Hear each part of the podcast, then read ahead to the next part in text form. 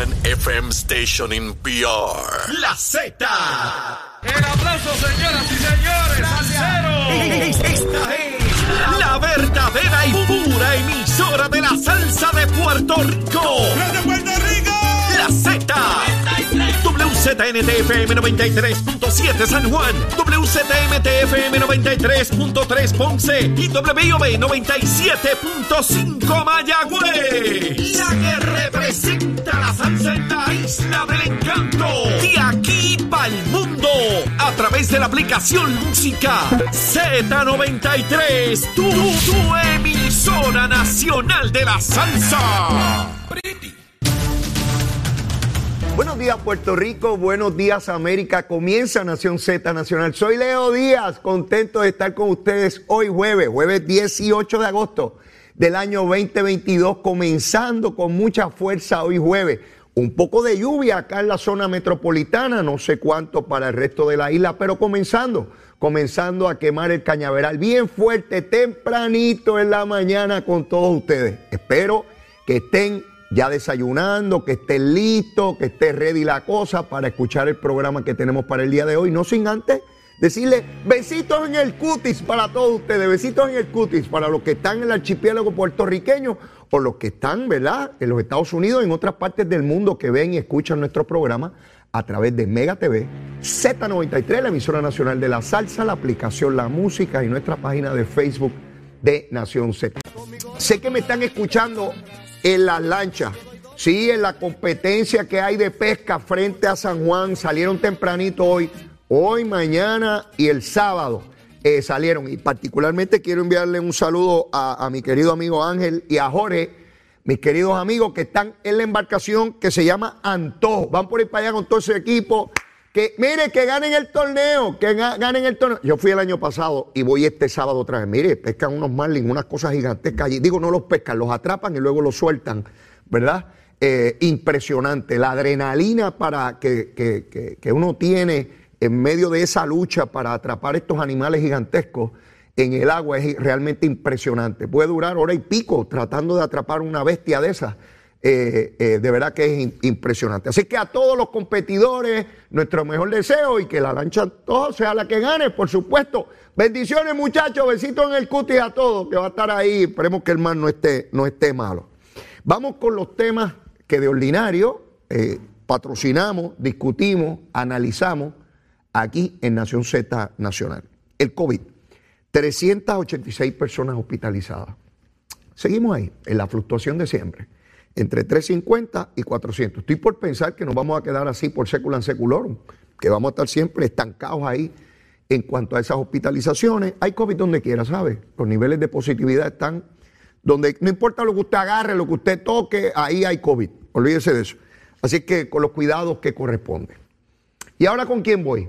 Eh, Luma, Lumita, Lumera, están enfogonados contigo, Luma, Lumita, Lumera, te quieren tirar al mar para que te coman los tiburones. Mire, a las 6 de la mañana, 5, 5 de la mañana, verifiqué y habían 18.042 abonados sin energía, 18.000. Eh, verifiqué un momento antes de comenzar el programa y bajó un chililín, 17.400. Pero miren qué interesante. Siempre miro las tablas para ver cómo se distribuye. Hay una tabla ahora mismo en pantalla, la que yo verifiqué antes del programa, ubicaba a Carolina y esta también. Va- vamos a mirar la que está en pantalla. Miren, fíjense en esto. Ahora mismo, en producción, acaban de accesar la página de Luma y aparecen 15.824 abonados sin energía, de 1.468.000 que hay, ¿verdad? Casi millón y medio. 15.824. Entonces, cuando vemos el desglose por región, casi todas están similares, excepto Carolina. De los 15.000, 13.000 son en el área de Carolina, la región. Quiere decir que algo importante ocurrió en esa región que no está ocurriendo en las demás. Fíjense, en Ponce de 12 212 mil, solamente 72 no tienen. En San Juan de 253 mil, solamente 586 no tienen energía. Eh, Bayamón de 216 mil, solo 398 no tienen. Arecibo de 177 mil, 442 no tienen. Fíjese que Carolina es totalmente atípico, distinto, dramáticamente superior a los demás. Quiere decir que algo grande pasó en la región de Carolina. Pero quiero referirme a lo que ocurrió ayer. Ustedes saben que se ha estado suscitando unas lluvias bien fuertes en horas de la tarde, particularmente después de las 1 o las 2 de la tarde, se meten unos aguaceros, llevamos tres días, unos aguaceros bien intensos. Tan pronto eso comienza, se va la luz. ¿Dónde está el problema según los que saben? Eh, el desganche. Tan pronto vienen lluvias, vientos, hace conexión, los cables, eh, y sencillamente se, va la luz. Eso es un problema serio. fíjense que no era un problema de generación, no era la Autoridad de Energía Eléctrica. Las plantas estaban trabajando y estaban produciendo energía. Pero los cables que están a cargo de Luma, hay un problema de desganche. Y la propia Autoridad de Energía Eléctrica había enviado comunicación a Luma, particularmente de una serie de cables de alta tensión que tenían que ser atendidos porque a simple vista se veía que habían problemas. Luma no había atendido eso. Ese es el tipo de cosas que hay que fiscalizar, porque de lo contrario, eso es sin huracán, eso es sin tormenta, eso son con unos aguaceros y unos vientos. Así de frágil está el sistema. Y no estoy tratando de excusar a Luma, ni mucho menos. Evidentemente, hay unas áreas que requieren una atención dramáticamente acelerada. Y es el problema de desganche. El sistema que tiene Luma en la actualidad, el que tiene en la actualidad, es suficiente. Hay que enfocar más recursos en esa dirección. ¿Está a tono con lo que se comprometió? Pues esa es la parte que los que fiscalizan a Luma nos tienen que explicar, porque yo no sé, yo no tengo acceso a eso. Y aunque tuviera, yo no conozco, yo no soy un pepino de eso. Tienen que ir los que saben, los ingenieros, la gente que sabe sobre esas métricas. En cuanto a Luma se refiere, pues sigue confrontando, a mi juicio, uno de los problemas mayores, la falta de comunicación. No hay un pájaro o una pájara que cuando uno le vea la careta en televisión diga, ese es Luma, y me va a explicar lo que pasó. Sin embargo, tengo por otra parte que decir que por lo menos en, en Twitter, no sé si lo hacen en otra red social, pero ahí Luma ha empezado a explicar una cosa que yo llevo, dale que dale, dale que dale, parezco una máquina aquí tienen que explicar cuando se va la energía eléctrica cuánto va a tardar eh, venir. Porque no es lo mismo que me digan que va a tardar. Leito va a tardar una hora. Ah, pues está bien, yo hago arreglo. A que me digan, Leito tarda dos días. ¿No, ¿Verdad que el arreglo no es el mismo? Claro que no. Pero fíjense que yo tiendo a pensar que en efecto el problema de desganche es la, la alternativa o la situación. Porque si habían casi 200 mil abonados sin energía ayer en horas de la tarde, ¿Cómo es posible que ya en la noche ese número se redujera dramáticamente? Pues obviamente no era un problema grandísimo, ni un daño enorme, ni algo que requiriera días de trabajo. Si en solo horas se le puede restablecer el servicio a 80 mil, a 100 mil, a 150 mil, a 200 mil, pues quiere decir que era un problema menor. Y Josué Colón, el director de la Autoridad de Energía Eléctrica ha dicho, el problema es de desganche. Ahí está el problema. ¿Y cómo se va a solucionar? Pues esa es la parte que nos tiene que explicar Luma. Otra vez, Luma no tiene que ver con si la factura me llega más alta o baja, eso tiene que ver con el combustible, que dicho sea de paso, ya uno consigue gasolina, el litro por debajo del dólar. Quiere decir que los combustibles que utiliza la Autoridad de Energía Eléctrica también han bajado de costo. Y si han bajado de costo, debemos ver un reflejo en lo que nos llega para el pago de energía eléctrica, porque la, la consecuencia es inmediata. Cuando sube el combustible, nos va a llegar la luz más cara. Cuando baje, debe venir menor, igual que cuando compramos la gasolina para nuestros vehículos. Es exactamente lo mismo. Así que Luma si esta tarde, como parece, volvemos a tener este patrón de lluvias eh, fuertes, eh, donde caen, qué sé yo, cuatro o cinco pulgadas de lluvia en, una hora, hora y pico, pues volveremos a confrontar el problema de, los apagones. Eh, ayer yo estuve en dos lugares donde se fue la luz y tuvieron que conectar los generadores que, tienen muchísimos comercios ya para, atender estas situaciones. El problema no se va a resolver mañana, no. No importa quién sea el gobernador, no importa quiénes sean los legisladores, quién sea el alcalde. Yo escucho políticos, algunos brutitos, ¿verdad? Porque los hay brutitos también, ¿saben? No porque usted sea alcalde o legislador es inteligente. Los títulos no, dan. El aceite en la lámpara es el que uno trae cuando nace, ¿sabe? Sí. Ahí viene un aceitito. Algunos traen más aceite, en el caso mío regularcito, no mucho. Hay gente bien inteligente, hay gente regular y yo traigo un poquito ahí. No mucho, pero tengo algo. Pero, hay gente que, viene, está la lámpara casi vacía, ¿sabes? Y hay politiquitos que, son medio brutitos, de todos los partidos, ¿sabes? No crea que hay brutitos solamente en un partido, en todos los partidos hay sus brutitos. Y son buenos y uno los abraza y les da besitos, pero uno sabe que no dan mucho, que ahí no hay mucho que empujar. Ese carrito está complicado. Pero los hay también inescrupulosos, que no es por falta de capacidad o talento, es por manipulación y creación de odio. Ustedes saben que están donde quiera no solamente políticos, la opinión pública también. Si no crean que por uno tener un título de periodista es inteligente, mire, no crea eso. Los hay también brutitos, sí, hay sus brutitos, seguro. Y los hay brillantes. Uno tiene que buscar aquel, aquella fuente de personas confiables. Y cuando digo confiables no es que opinen igual que uno, ¿ah? a lo que me refiero es que le den la información certera. Y la labor de la prensa es cuestionar, fiscalizar siempre. A veces a uno le gusta y a veces no le gusta, pero esa es la labor.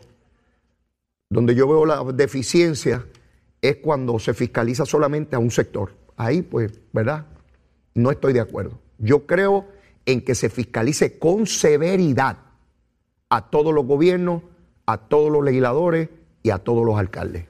El problema es cuando tenemos la varita cortita para fiscalizar al que es enemigo mío, yo no me llevo con ese partido, es la vara cortita. A ese le caigo encima todos los días, dale, que dale, dale, que dale, dale, que dale, dale, que dale. Pero si es del partido mío, de mi ideología, ¿ves? La vara larga, no, de ese no escribo, de ese no hablo, de ese no hay titulares. Cállate la boquita, vamos a protegerlo. ¿ves? Ahí es donde está el problema, ahí es donde está el problema.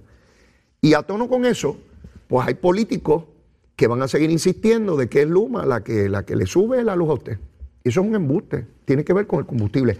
Ahora, ¿quién tiene que velar que esos cables estén bien?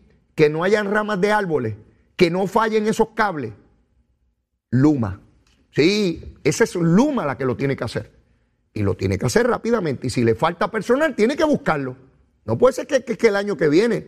Tiene que ser ahora. Y particularmente, estamos en la época alta de huracanes, de la probabilidad de huracanes. Gracias a Dios, pues hasta ahora la cosa es chévere. Pero no sabemos la semana que viene.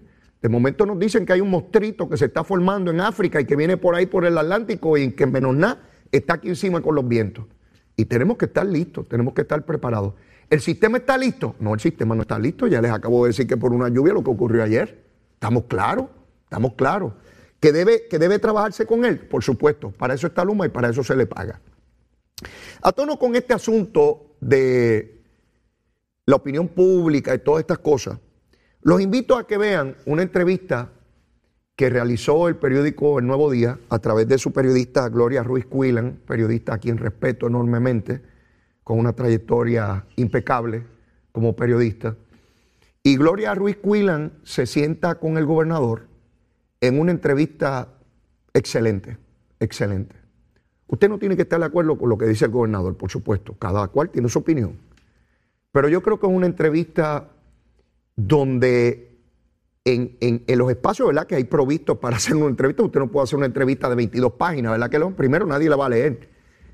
Pero de manera sucinta y muy clara y específica, se le pregunta al gobernador sobre situaciones puntuales eh, como primer ejecutivo de Puerto Rico, sobre el gobierno, sobre su partido, sobre la oposición política, sobre el estatus, sobre el tema de la corrupción y yo los invito a que vean esa entrevista, porque es una entrevista muy sosegada. No es el tipo de entrevista esta donde se le cae arriba al que uno está entrevistando y no lo deja hablar. ¿Verdad? Porque hay periodistas que, mire, igual que políticos, igual que abogados, que tienen esa situación. Pero ahora, antes, antes de ir a la pausa y continuar con este tema, porque tengo, tengo, tengo otros asuntos que atender y tenemos que ir a una pausa y luego de la misma seguimos porque nos queda muchísimo cañaveral que quemar. Llévatela, chero. Llegó a Nación Z la oportunidad de convertirte en millonario. Con las orejitas del caballo Alvin Díaz. Alvin Díaz. Directamente del hipódromo camarero para Nación Z. Días mis amigos de Nación Z, yo soy Alvin Díaz y ya usted sabe que si me ve así de contento es porque hoy se corre en el hipódromo camarero, sí señor.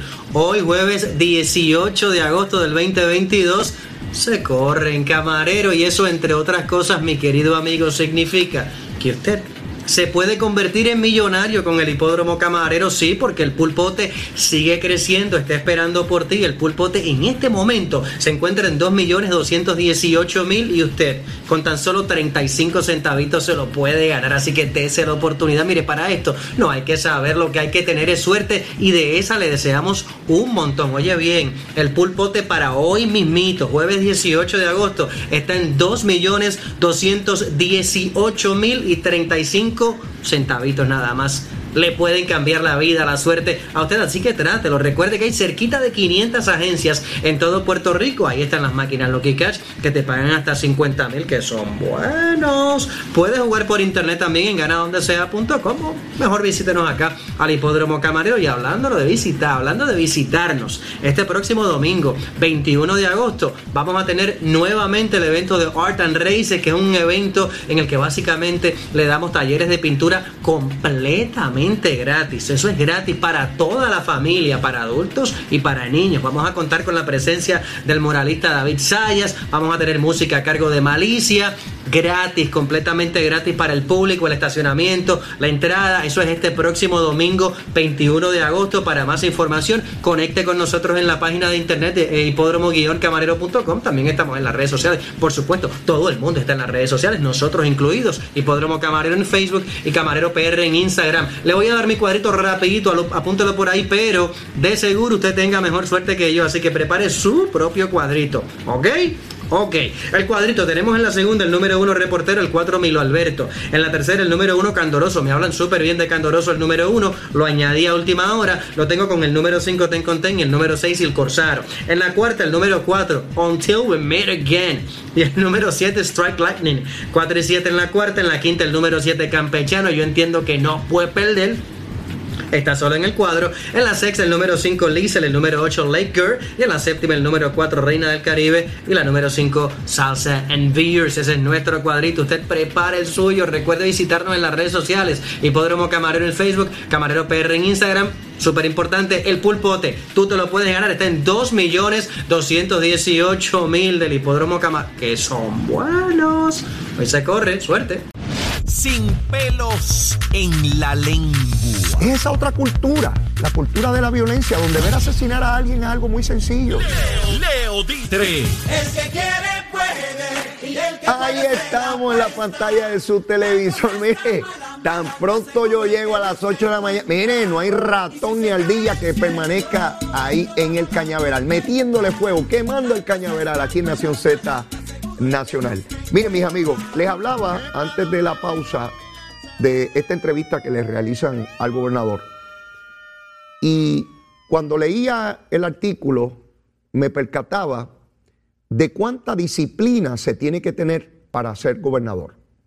Cuánto control, cuánto autocontrol, cuánto reconocer cuál es la vía, cuál es la agenda que se tiene y cuáles son esos elementos que a lo largo del camino van a ser distractores que te van a tratar de ubicar fuera de lo que quieres hacer. Por distintas razones, política, económica, malsana, de todo tipo. En el camino va a haber de todo. Y como un gobernante, en este caso Pierluisi, pero cualquiera que ocupe esa posición de gobernador y no importa del partido que sea, tiene que mantener su agenda, estar claro de qué es lo que quiere lograr y cómo lo va a lograr a nivel político, a nivel gubernamental, a nivel ideológico. Como les dije, las distracciones y los obstáculos van a venir de todo tipo. Pueden venir al interior de la colectividad, pueden venir de la oposición política, pueden venir de grupos económicos, pueden venir de grupos de opinión pública y a veces de todos a la vez. Yo lo viví en los años 90 cuando estaba Pedro Rosselló de gobernador. De toda la obra que se logró, aún con todo aquel alboroto que había en el camino. Y recuerdo vivamente cuando se iba a construir el supertubo, el superacueducto. Toda la oleada en contra de aquello era increíble. Sectores de opinión pública, sectores ambientalistas, eh, eh, de la oposición política. Y Pedro Rosselló mantuvo el rumbo, no había nada que lo desenfocara. Recuerdo en una ocasión que, fui a plantearle un, asunto para, asignación de fondos y me dijo, Leo, ven acá. Y me llevó al escritorio y me dijo, ese es el plan de gobierno que, que se aprobó. Eso que tú me planteas, ¿dónde está ahí? Y yo me quedé mirándole, pues, como que este hombre pretende que yo... No, Pedro, eso no está ahí. Ah, no, no, pues aquí la prioridad es lo que está aquí. Eso es la prioridad. Si hay otro recurso, pues entonces atendemos esa petición que tú tienes. Pero esta es la prioridad. Yo quiero que tú... eso, eso fue empezando. Mire, yo un chamaquito, emplumando, como decía mi abuelo, emplumando. Eh, eh, chamaquito allí. Eh, abogadito, tú sabes, yo me creía que era la gran chavienda, nunca lo fui, ni lo seré. Pero yo me creía que era, como yo era legislador, esa folloneta que le da uno cuando llega a la legislatura, que uno se cree que es lo más grande del mundo y sigue siendo un conejo. Pues mire, aquí mi hermanito, ¿eso está ahí o no está ahí? Eh, no, Pedro, eso no está ahí. No, no, pues vamos a ver cómo podemos atemperar que eso sea consono con algo que tengamos aquí. Eso es, un liderato claro, ahí yo lo aprendí. ¿Cuál es la agenda? ¿Qué es lo que queremos para Puerto Rico? Porque todo el mundo te va a decir que lo que plantea es lo importante. Todo el mundo. Nadie plantea algo que no crea que, que no es importante. Nadie, nadie. Y todo el mundo quiere que el problema que lleva 30 años lo resuelvas tú mañana, tempranito, por la mañana, porque para eso te elegimos. Y es natural que así sea, no estoy planteando que eso no... Es natural que así sea. Para, para eso uno escoge gobernantes a distintos niveles, para que resuelvan los problemas. De hecho, a eso se comprometieron. Eso era lo que le decían al pueblo. Dame el votito que yo te voy a resolver. Sí, porque para decirle que no se puede resolver, pues entonces no hay que darle el voto a ese. ¿Ves? Por eso las campañas son positivas. El que le diga a usted, no, eso yo no puedo resolver, ah, bueno, pues vete para tu casa, yo busco a alguien que busque resolverlo o que intente resolverlo. ¿Ves? Por eso las campañas tienen ese componente positivo, futurista, de perspectiva, de esperanza, esa es la palabra, esperanza, la encontré en el disco duro, acá en el hipotálamo, la encontré, la esperanza. Uno vive todos los días con la esperanza de que mañana será mejor que hoy. Sí, porque el día que usted pierde esa perspectiva, usted cree que mañana va a ser peor, llega un momento que usted decide irse de este mundo, porque imagínense a qué vino. Pues los gobiernos son iguales. Y vi a un Pedro Pierluisi enfocado en temas de gobierno, en temas partidistas, en temas ideológicos. Lo veo con esa agenda y tiene que mantener ese control. ¿Por qué lo traigo? Porque, por ejemplo, con la situación de Luma, que todo el mundo sabe que no se puede resolver mañana.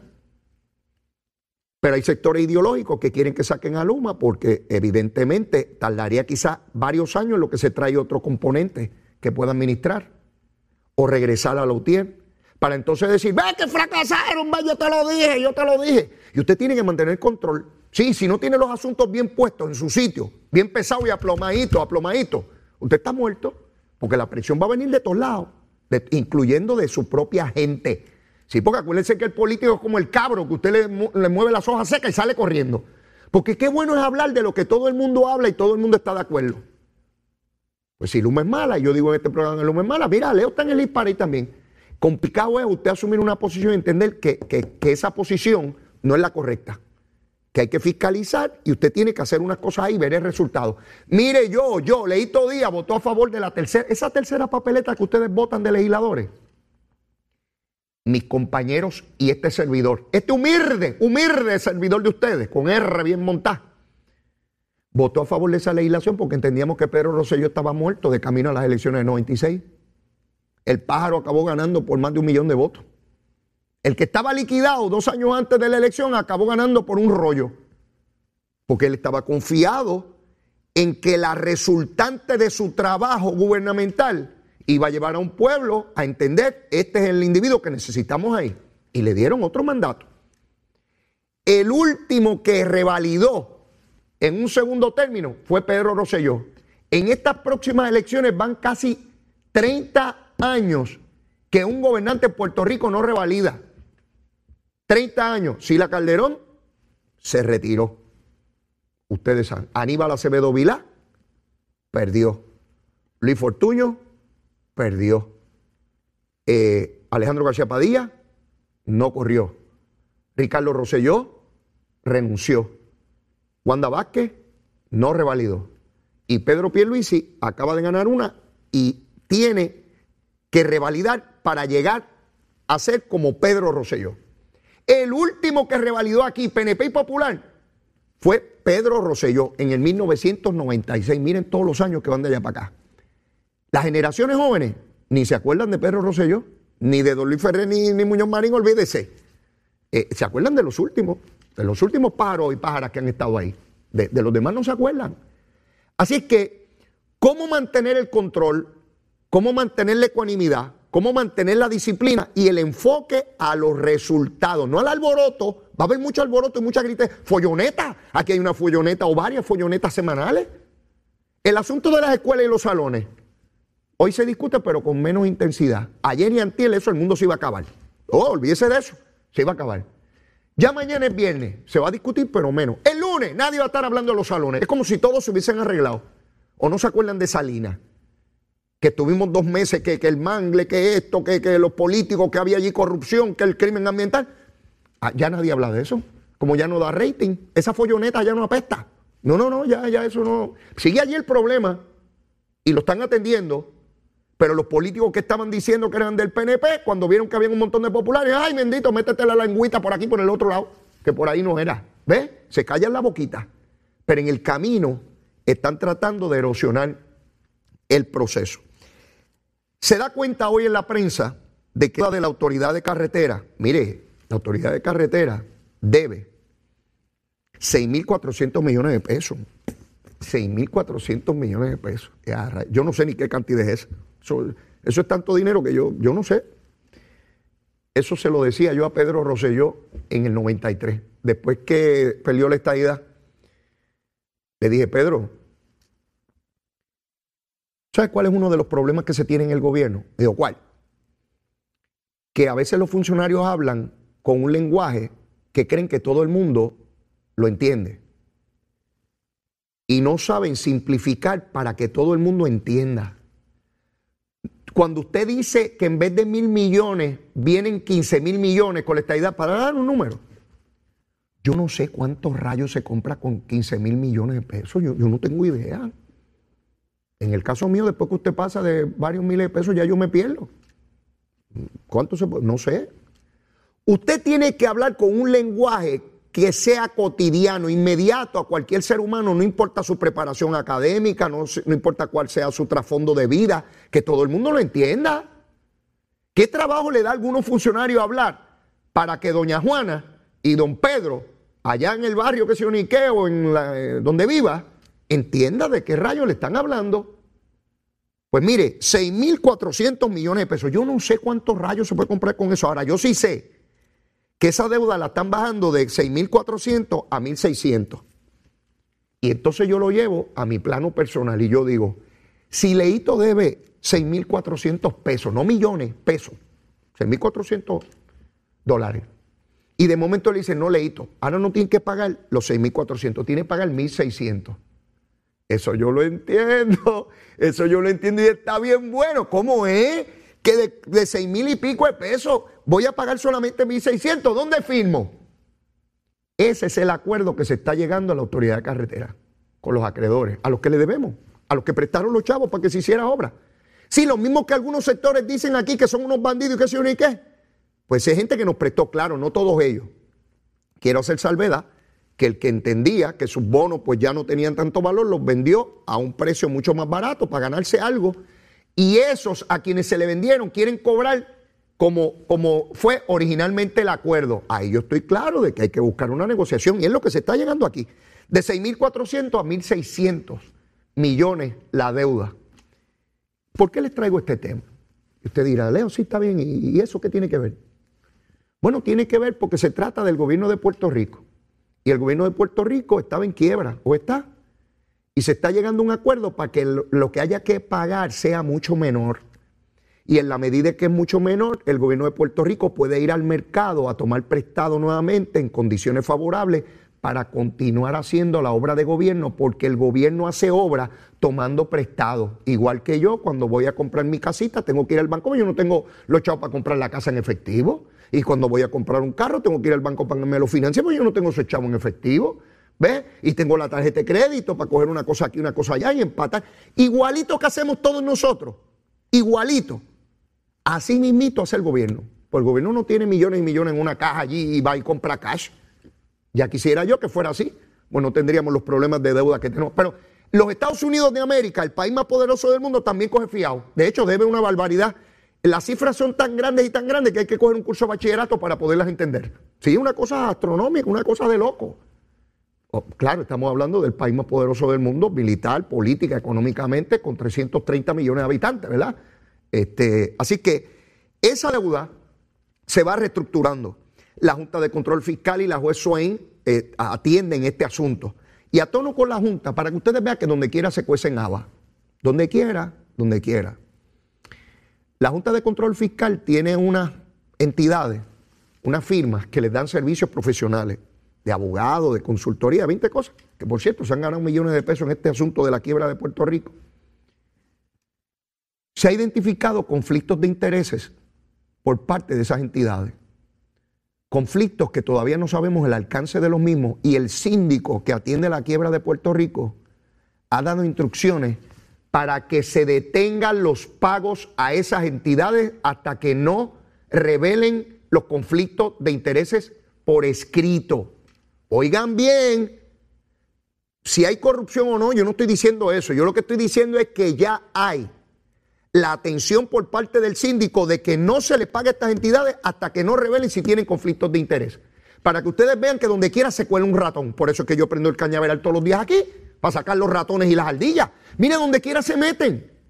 Sí, no, no creamos que porque son firmas multimillonarias, internacionales, prestigiosas. Donde quiera puede haber un pájaro que mete la mano donde no es y que tiene alianza o negocio con aquel otro que supuestamente fiscaliza o, realiza trabajos para él, pues necesitamos saber con certeza matemática que no hayan conflictos de interés. ¿Desde cuándo está la Junta trabajando? ¿Verdad que ya lleva unos cuantos años? Fíjense que ahora es que estamos en ese proceso. ¿Cómo es que desde el día uno no se tuvo el cuidado de procurar la información para tener la seguridad, la certeza de que no había conflicto de interés? Y es ahora, casi cuando comienza a irse la Junta, ¿verdad? Yo utilizo ese lenguaje, no sé si es el propio, pero, ¿verdad? Ya gran parte de su trabajo culminó. Estamos en una etapa ya eh, que podríamos entender como final o anticipando el final.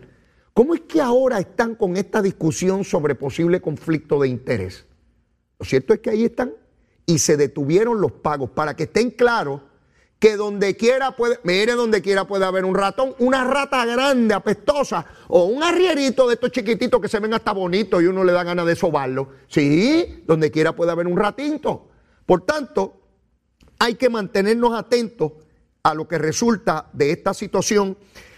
Tengo que ir a una pausa, pero ya mismo está por aquí el expresidente de la Cámara de Representantes, José Aponte porque quiero discutir con él el asunto de dónde estamos con el proyecto de estatus, que se supone que ahora en septiembre se atienda en la Cámara de Representantes Federal. También quiero discutir con él lo que ha sido el proceso primarista en el Partido Republicano, donde la senadora Murkowski de Alaska prevaleció en su primaria, aun cuando estaba en contra de Donald Trump, y Donald Trump le tiró una candidata para que la retara. Pero quien no corrió igual suerte fue la representante Cheney, hija del ex vicepresidente de los Estados Unidos, que fue derrotada eh, por un candidato de Donald Trump. Así que tenemos las dos vertientes de cómo va esa campaña y Donald Trump eh, tratando de mantener su base política, que es amplísima dentro del Partido Republicano. Me atrevo a decir que el líder de mayor apoyo dentro del Partido Republicano sigue siendo Donald Trump eh, por la clásica milla, ¿verdad? Si va a ser el candidato o no, pues eso, lo veremos. Pero quiero ir repasando con José, que es republicano, tanto el asunto de cómo, por dónde anda el proyecto en la Cámara de Representantes Federal, qué gestiones se están haciendo para promover la votación final y, a favor de la medida y cómo está el Partido Republicano moviéndose, al igual que quiero examinar cómo se están moviendo los partidos acá en Puerto Rico de cara a sus procesos de reorganización. Pero todo eso después de la pausa, mi amigo, llévatela, chero.